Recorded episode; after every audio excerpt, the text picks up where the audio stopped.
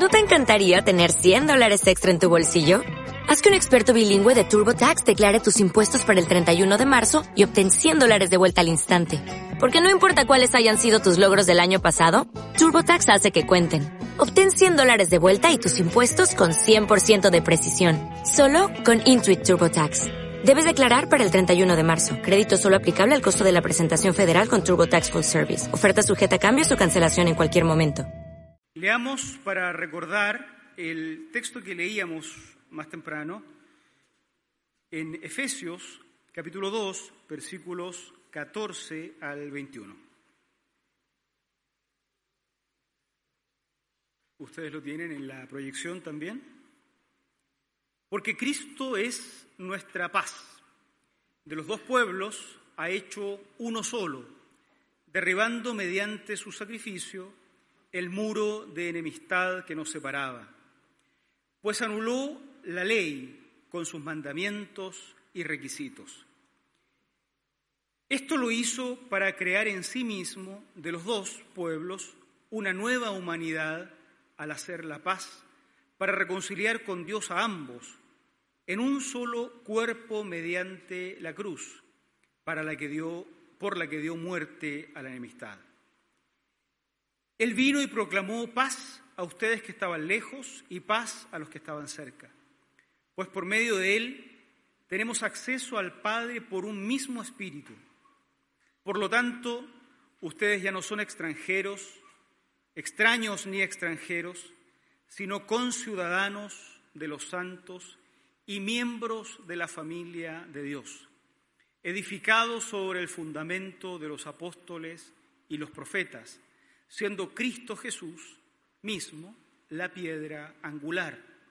En él todo el edificio, bien armado, se va levantando para llegar a ser un templo santo en el Señor. En él también ustedes son edificados juntamente para ser morada de Dios por su Espíritu.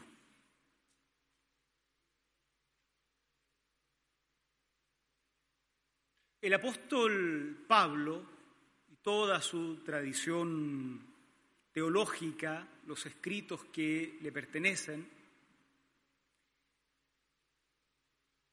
tienen un foco principal en la situación que se produce producto de que personas que no son judías se, se están incorporando a esta fe cristiana que tenía un origen dentro del judaísmo. Ustedes recuerdan que Jesús es la esperanza cumplida de una serie de profecías conservadas por siglos dentro de la, de la literatura religiosa judía. Vamos a descubrir en el Nuevo Testamento que también es la esperanza de sectores no judíos, como por ejemplo en el Evangelio de Juan, donde se insiste que Jesús es el logos. ¿Les recuerdan Juan 1.1? Entonces, Jesús también es el cumplimiento de la esperanza de sectores no judíos, pero producto de que como Mesías es quien concentra en sí mismo el cumplimiento de todas estas esperanzas, gran parte del cristianismo temprano llegó a pensar que había que ser judío para ser beneficiario de la obra salvífica de Jesús. Pablo insiste en ampliar el mensaje a grupos no judíos. A eso le llamamos gentiles, ¿no? los judíos y los gentiles. Aparentemente la iglesia en Éfeso, a la que se escribe esta carta, es una iglesia formada mayoritariamente por gentiles, por no judíos. Y entonces deben haber estado experimentando esta situación de eh, ¿qué somos? ¿Somos verdaderos hijos de Dios o somos de segunda categoría? ¿Somos de verdad eh, beneficiarios directos de la obra de Dios o solo eh, así por reflejo? ¿Somos del pueblo de Dios o no lo somos? Entonces Pablo escribe esta carta y en la sección que hemos leído ahora les muestra que la iglesia fundada por Jesús, edificada luego en el periodo siguiente, es una iglesia que en su esencia es diversa. Es de judíos y gentiles, no es que sea un parche nomás esto de los gentiles. La cuestión de la pluralidad es un tema interesante y Pablo lo va a explicar eh, por medio de tres metáforas que yo quiero mencionar acá y por eso la, idea sobre la que vamos a reflexionar esta mañana, esta tarde, es tres metáforas, una iglesia. Tres metáforas, una iglesia. En una entrevista en un periódico denominado New York Tribune, en 1888, Alberto Benjamin Simpson, el fundador de la Alianza Cristiana y Misionera, señalaba, mi plan y mi idea de una iglesia son aquellos ejemplificados en las grandes iglesias de Londres. su ministerio lo desarrolló fundamentalmente en Nueva York, pero tuvo mucho contacto con Reino Unido.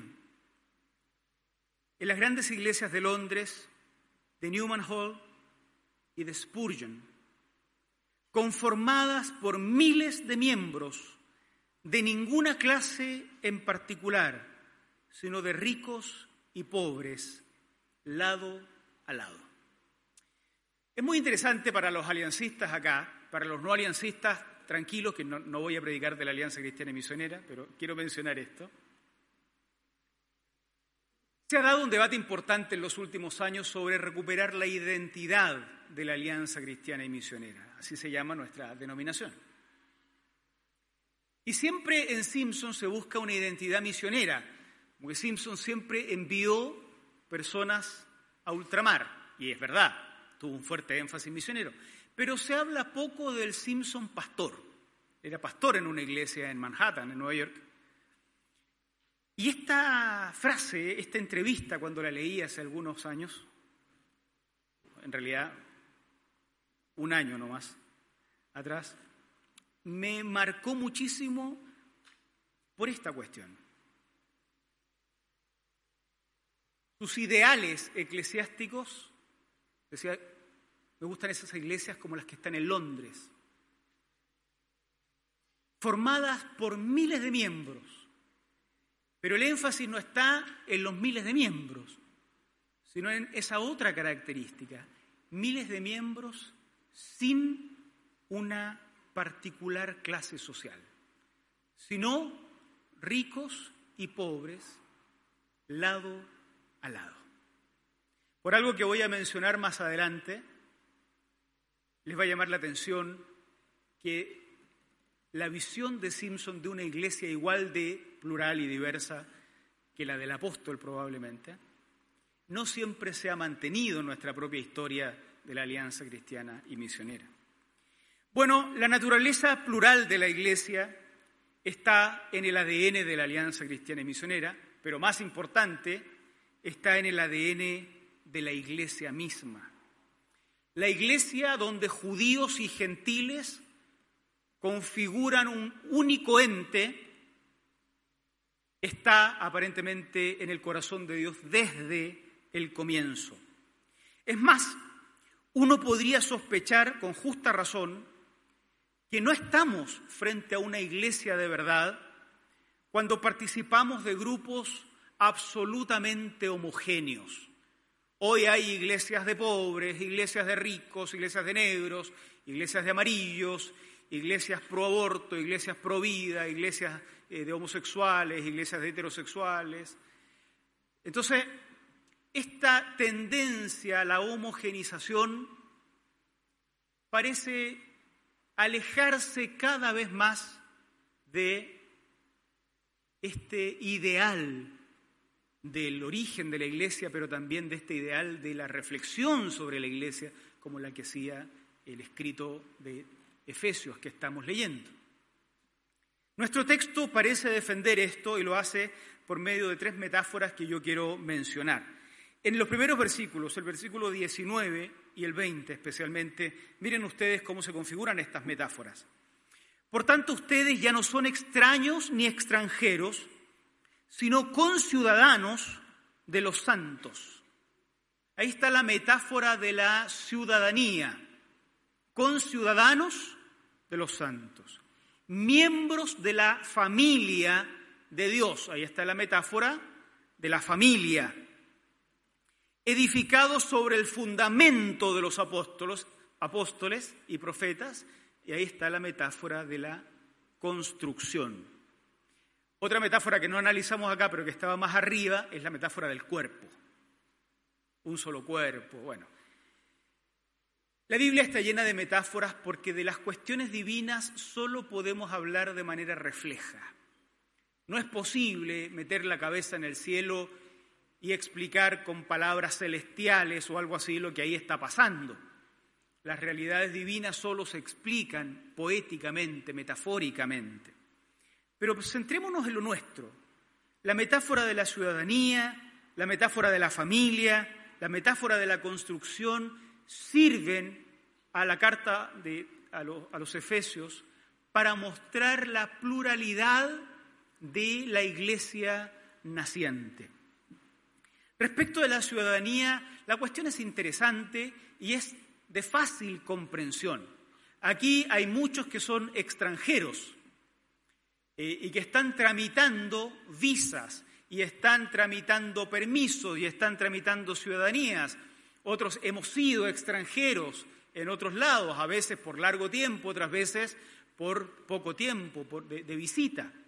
Ustedes recordarán o habrán experimentado, o tal vez están experimentando que quien es extranjero en un país no tiene los mismos derechos que el ciudadano.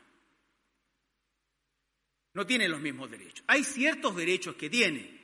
Por eso se han tenido que establecer derechos que sean eh, humanos para que no, te, no, te, los puedan negar si tú vas de visita a, a un país o internacionales. Pero hay ciertos derechos propios de la ciudadanía que no todos tienen. Cuando Pablo habla de la ciudadanía, pensando en la iglesia, probablemente está pensando en esto.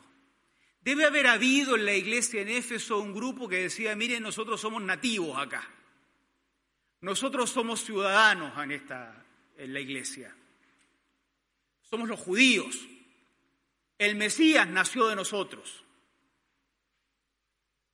Ustedes, los no judíos, los gentiles, son como extranjeros para nosotros, o sea, no tienen todos los derechos que tenemos nosotros. A ver si se los ganan algún día, a ver si negocian por ahí, bueno, espero que no estén negociando truchamente los extranjeros este, presentes, pero bueno, tal vez en Éfeso algo está pasando. Y Pablo dice, no, señores, los que antes no eran pueblo, ahora en Cristo son pueblo. Los que no eran ciudadanos en Cristo son ciudadanos. Así es que no existe una real distinción en la iglesia en Éfeso entre quienes eran gentiles y quienes eran judíos. Ya no era posible para el hermano judío decirle al hermano gentil, gentil le decimos a los no judíos, ¿no? ¿Se acuerdan de eso? Usted no puede participar de cierto espacio, de cierto momento, de, cierta, de cierto ritual de la iglesia, porque nosotros somos más ciudadanos que usted. No, la metáfora de la ciudadanía le sirve al escritor de Efesios, de la carta a los Efesios, para mostrar que la iglesia en Éfeso es una iglesia conformada, en ese caso por judíos y eh, gentiles, y ambos tienen plenos derechos ciudadanos. Y luego usa la metáfora de la familia y dice a los gentiles que no solo son ciudadanos, sino que son todos miembros de la familia de Dios. De nuevo, la imagen es exactamente la misma. Las metáforas uno no debiera nunca reventarlas en la interpretación. ¿No? Yo escuché a alguien predicar sobre esta cuestión de la familia y decía, y como la familia está formada por un jefe que es hombre, entonces las iglesias no pueden tener mujeres pastoras. Y uno dice, ¿y de dónde sacó esa... Si lo que está hablando Pablo es otra cosa. La imagen de la familia nada tiene que ver con hombres y mujeres, tiene que ver con que ahora todos tenemos un mismo Padre. Eso es lo que les dice finalmente, ¿no?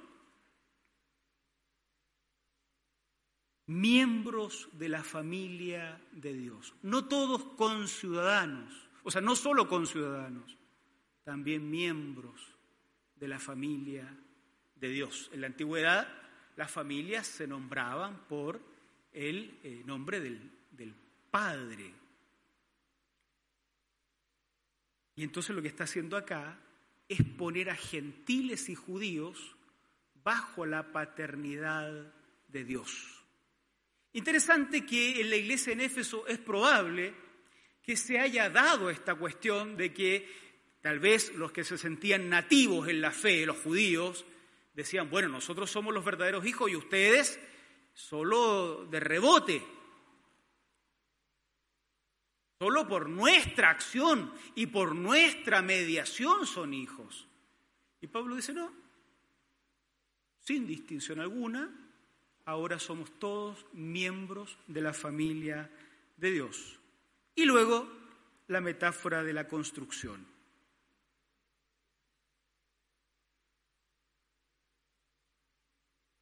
Edificados sobre el fundamento de los apóstoles y los profetas siendo Cristo Jesús mismo la piedra angular. Verso 20, verso 21, en él todo el edificio bien armado se va levantando para llegar a ser un templo santo. Todos parte, elementos constitutivos de esta construcción que se va levantando. Así es que somos miembros de una misma ciudadanía, miembros de una misma familia, partes integrantes de una misma construcción. Digo que no hay que reventar las metáforas porque lo que suele pasar acá cuando las reventamos, cuando las sobreinterpretamos, es que las metáforas dejan de decir lo que quieren decir y comienzan a decir lo que uno quiere ponerle nomás, ¿no? Eh, la metáfora comunica por medio de una imagen que genera en la mente del auditor o del lector. Entonces, la imagen que nos queda, esa es la que tiene que eh, atesorarse como el mensaje de estos textos.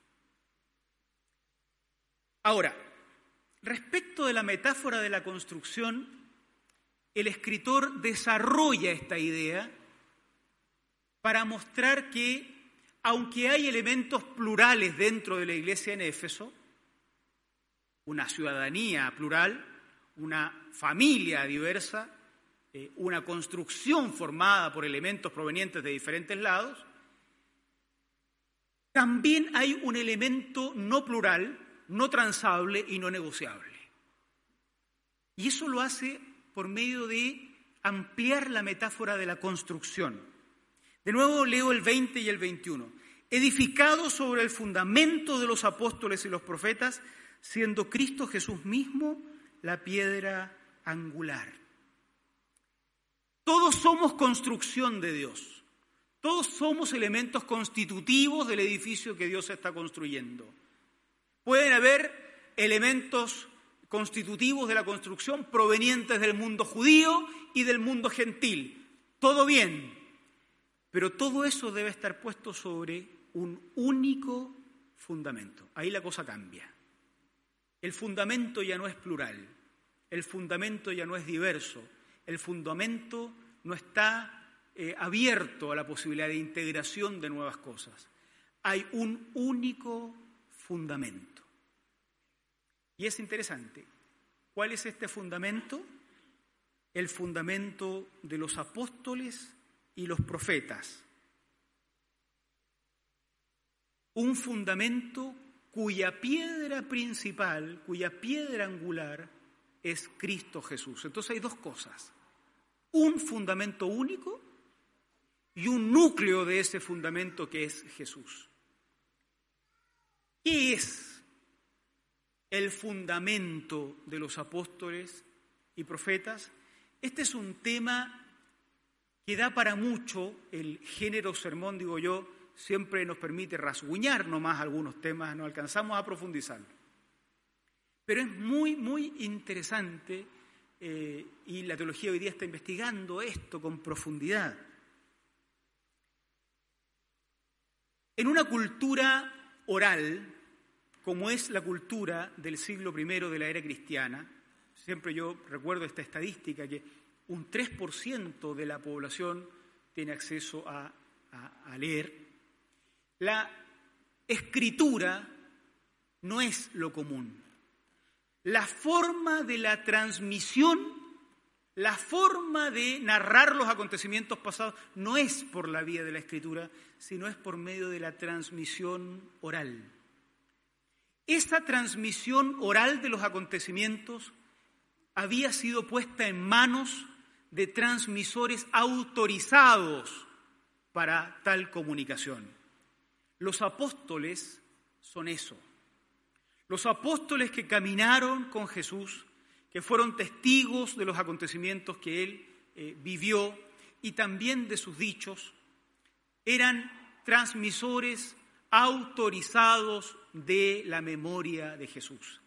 El fundamento de los apóstoles y profetas es esa transmisión de los acontecimientos de Jesús. Décadas más tarde, esa transmisión quedará registrada y se convertirá con los siglos en nuestra Biblia. Pero en este momento, esa transmisión se hacía toda de manera oral. No piensen que por ser oral era ambigua y estaba expuesta al error. Habían pautas muy rigurosas para la transmisión. Pero la transmisión que los apóstoles hacían de la memoria de Jesús era el fundamento sobre el cual la iglesia estaba edificada. La familia estaba construida, esta familia de Dios, y la ciudadanía estaba afincada. No era posible poner otro fundamento. No iba a aparecer un visionario diciendo, mire, yo no sé lo que habrán visto los apóstoles, pero yo recibí una visión de Dios que me dice que... No, la iglesia se construía sobre el fundamento de quienes caminaron con Jesús y así lo habían transmitido. Eso hoy ha quedado registrado en las Biblias y esa es la razón por la cual las iglesias llamamos a estudiar esa escritura como portadora de esa revelación histórica del Señor. Pero de ese fundamento, Cristo era la piedra angular que sostenía todo el fundamento y por ende todo el resto de la construcción, que le daba coherencia a todo ese núcleo fundante. Nada había de plural en el fundamento, nada había de diverso en el fundamento. Del fundamento para arriba, judíos y gentiles en proporciones iguales o desiguales, da lo mismo. Del fundamento para abajo, una sola cosa, lo que se había transmitido sobre Jesús y Jesús mismo como núcleo fundador.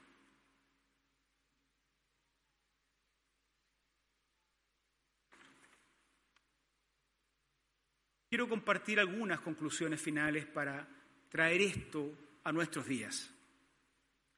En la década de los 90, yo era un joven estudiante de teología Una de las cosas que se debatía en el aula era una moda en la que había entrado nuestra iglesia, eh, que había sido descrita como igle crecimiento. Una serie de estudios de mercadotecnia aplicados al desarrollo de las iglesias. En el aula esto se discutía de manera crítica. Era incómoda la sensación de que al desarrollo de la Iglesia se le aplicaran eh, mecanismos de mercadotecnia. Efectivamente, un grupo de eh, investigadores de mercadotecnia en Estados Unidos había descubierto que, por ejemplo, ciertos, ciertos negocios, ciertas empresas, Cuando orientaban a grupos homogéneos su producto crecía más que cuando orientaban a grupos diversos. Algún genio que no sabemos quién es tuvo la brillante idea de aplicar eso a la iglesia. Y entonces surgieron las iglesias homogéneas. Y se enseñaba que las iglesias que más crecían eran las iglesias orientadas de forma homogénea. Hagamos iglesias para negros, hagamos iglesias para amarillos, hagamos iglesias para latinos, hagamos iglesias para ricos, para pobres, hagamos iglesia para gente de izquierda, hagamos iglesia para gente de derecha. Diríamos hoy día, hagamos iglesia para los apruebo, hagamos iglesia para los rechazos, para feministas y no feministas. hasta la Alianza Cristiana y Misionera, cuyo fundador soñaba con una iglesia donde ricos y pobres se sienten al lado, cayó en este truquito del crecimiento de la iglesia. Había una obsesión por la cuestión numérica, como que estaba la idea de que era posible sacrificar la esencia de la iglesia si eso pudiera traernos mayores números o algo por el estilo. Impresionante. A lo largo de la historia, diversas circunstancias sociales han tensionado la vida de la iglesia y han jalonado a la iglesia de tal forma que tiene que decidir si acaso volvemos a tener iglesias para judíos e iglesias para gentiles, para ricos y para pobres, para derechas y para izquierda, o para libres y para esclavos. Diversas. Y en diferentes momentos de la historia las iglesias reaccionaron de forma también diversa. A veces las iglesias se desmembraron y realmente pasó esto. Se configuraron grupos de acuerdo a fundamentos distintos. Grupos cuyo fundamento era una ideología política se separó por allá y grupos cuyo fundamento era otra ideología política se separó por acá. Grupos de tendencias sociales de un tipo fueron por allá y grupos de tendencias sociales de otros fueron por otros lados. La Iglesia en algunas ocasiones reaccionó desmembrándose. En lugar de ser la única familia de Dios, el único edificio de Dios, la única ciudadanía de Dios, se convirtió en tres o cuatro familias, tres o cuatro ciudadanías, tres o cuatro construcciones. En otros momentos se impuso la homogenización. En lugar de entender que hay judíos y gentiles, se dijo, todos nos hacemos judíos, todos nos hacemos gentiles, todos nos hacemos, bueno, ustedes sigan con el ejemplo, ¿no?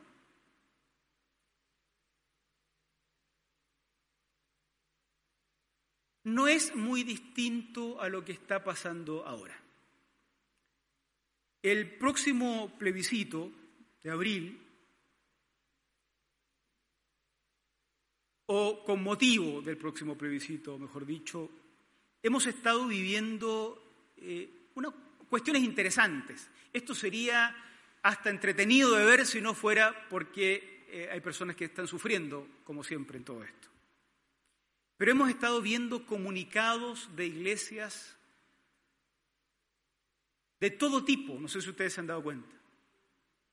Iglesias llamando o, declarándose como apruebo o iglesias declarándose como rechazo.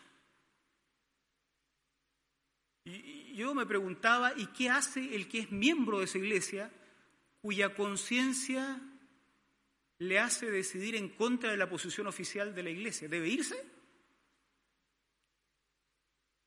Si la Iglesia vota y dice nosotros somos una Iglesia rechazo o una Iglesia apruebo y un miembro dice yo era de la otra posición, ¿qué hago? ¿Ya no soy de esta familia? ¿Ya no soy de esta ciudadanía? ¿Ya no pertenezco a esta construcción? ¿Tengo otro padre ahora? El presidente de la Alianza Cristiana Misionera, el pastor Felipe Fierro, presidente vigente, eh, eh, emitió un comunicado hace muy poquito porque aparentemente pasó algo en alguna iglesia, no sabemos dónde, no vamos a investigar tampoco. Y parece que alguien en la iglesia quiso hacer una, una reunión ilustrativa, informativa, pero el grupo invitado se apropió de la imagen de la alianza y promocionó una posición de yo rechazo, usando los emblemas de la Alianza Cristiana y Misionera. Pastor Felipe nos manda un tirón de oreja a todos los pastores, a todos, pastores y pastoras, diciendo, cuidado, la Alianza Cristiana y Misionera cree en la libertad de conciencia de sus miembros. De alguna forma cumplo con transmitir esta posición. Nuestra iglesia, y creo que en esto reflejamos el espíritu de la iglesia que nace con Simpson, pero también de la iglesia del Nuevo Testamento, es una iglesia donde judíos y gentiles pueden sentirse parte de la misma ciudadanía. Donde apruebo y rechazo también, donde gente de izquierda y de derecha también, donde ricos y pobres, diría Simpson, también. Siendo rico, siendo pobre, vamos a ver la sociedad de forma distinta. Sí, eso no impide que ricos y pobres estemos anclados en el mismo fundamento, porque después de todo hay un único fundamento para la iglesia, que es, acuérdense, el fundamento de los apóstoles y profetas, que tiene como núcleo al propio Jesucristo. Vamos a seguir jalonados para que nos tiren para un lado, para que nos tiren para otro lado. Tenemos que tener todos los diálogos y todos los debates posibles y mientras más lindos y profundos sean nuestros debates, mejor, más entretenido. Pero la iglesia de Jesucristo, esta iglesia como expresión de la iglesia de Jesucristo, siempre ha de ser la iglesia donde judíos y gentiles deban sentirse y así hay que hacer que se sientan. Ojo con todo el liderazgo. Así hay que hacer que se sientan miembros de una única ciudadanía, un único edificio construido y una única familia cuya paternidad es Dios. Del fundamento para arriba, todos los colores que estamos acá, ¿no? Que somos todos diversos. Del fundamento para abajo, un único fundamento. No estamos abiertos a quienes pretendan dividir el fundamento, ni siquiera insinuar que judíos o gentiles, con los nombres que tengan hoy día, debieran estar fuera de esta comunidad formada por Jesucristo. Trabajemos en esto, queridos. Nuestro país y la iglesia necesita que la iglesia siga siendo eso, la iglesia fundada por Jesucristo.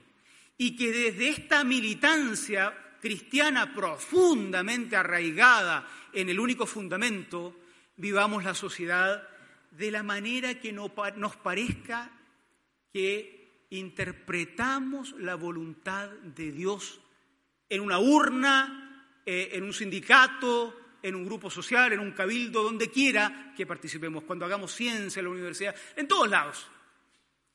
Que cada uno anclado en el fundamento actúe con la conciencia de que está eh, en el camino que entiende que es la voluntad de Dios. Y aún así puede estar equivocado, pero hágalo con esa integridad sabiendo o creyendo, convencido, que está buscando la voluntad del Señor. Su hermano que está al lado o su hermana que está al lado va a hacer lo mismo y puede que llegue a conclusiones distintas a la suya, no importa. Sigue siendo su hermana, sigue siendo su hermano. Eso es lo que fundó Jesús. Hoy día más que antes me enorgullece decir, esto era lo que estaba en el sueño de Simpson. Y quiere el Señor que esto esté también en nuestros sueños, porque a nosotros nos toca ser iglesia en estos tiempos y en estos días. Amén. Que el Señor nos bendiga. Les pido a ustedes que se pongan de pie para que terminemos orando al Señor y cantando todos juntos a Dios también. Agradecemos infinitamente tu amor, Señor. Agradecemos porque ciertamente no somos merecedores de eso. Nosotros, como bien dice Pablo, que en otro tiempo no éramos pueblo, ahora somos pueblo. Que en otro tiempo no éramos tus hijos, ahora somos tus hijos. Y nada de eso ha sido fruto de nuestro propio esfuerzo, sino que una obra de tu gracia infinita Así es que a ti te damos la gloria, a ti te damos la honra y a ti agradecemos. Pero ahora, Señor, después de reflexionar en torno a tu palabra, queremos vivir la vida, inmersos en la sociedad que nos toca vivir, pero anclados en el único fundamento que es este testimonio antiguo transmitido hasta nuestros días, cuyo núcleo es el propio Jesucristo. Y a partir de ahí, todos nosotros como construcción, participar activamente de esta sociedad, buscando lo que es tu voluntad y amando profundamente a ese otro o a esa otra que a nuestro lado la pusiste igualmente anclada en el único fundamento. Señor, recibe la gloria y la honra. Bendice nuestra iglesia, bendice nuestra iglesia nacional, bendice nuestro país y a los países acá representados. Y en todo glorifícate tú, Señor. En el nombre de Jesús. Amén. Amén. Amén. Waiting on a tax return? Hopefully it ends up in your hands. Fraudulent tax returns due to identity theft increased by 30% in 2023. If you're in a bind this tax season, LifeLock can help. Our U.S.-based restoration specialists are experts dedicated to helping solve your identity theft issues. And all LifeLock plans are backed by the Million Dollar Protection Package. So we'll reimburse you up to the limits of your plan if you lose money due to identity theft. Help protect your information this tax season with LifeLock. Save up to 25% your first year at LifeLock.com slash aware.